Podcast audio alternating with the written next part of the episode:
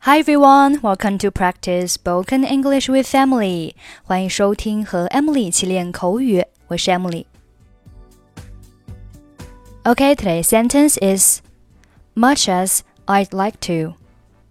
Much as I'd like to. Much as I'd like to. Much as 表示虽然、尽管，放在句首有强调的作用。 比如说，尽管我很佩服他，我不能原谅他的错误。Much as I admire him, I can't excuse his faults. 再比如说，尽管我很喜欢黄油，我一次绝不吃多。Much as I like butter, I never eat much at a time. 所以，much as I'd like to 可以表示尽管我也很想做某事。Jane，我想知道你周六下午是否有什么打算？Jane, I was wondering if you had any plans for Saturday afternoon. 我和我的一个朋友准备外出。 怎么了？有什么事吗？A friend and I are planning to go out. Why? What's up? 博物馆有一个法国雕塑的特别展览，我本希望你能和我一起去。There's a special exhibition of French sculptures at the museum. I was hoping you'd like to come with me. 我恐怕不行，我得外出一天呢。I'm afraid I can't.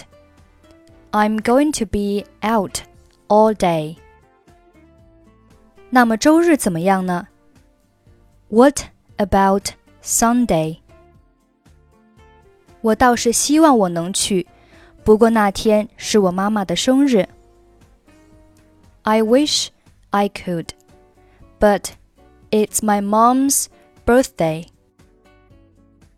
也许下周可以。Maybe next week. 尽管我很想去，但恐怕下周我没空，我有很多工作要做。Much as I'd like to, I'm afraid I won't be free next week. I have a lot of work. 听你这么说，真是太遗憾了。我真希望能和你多待会儿。我们上次聊得很愉快。Sorry to hear that. I was really looking forward to spend some more time with you. I really enjoyed our last chat. 我也感到很抱歉，也许我可以找个时间给你打电话。I'm really sorry too. Maybe I can give you a call sometime.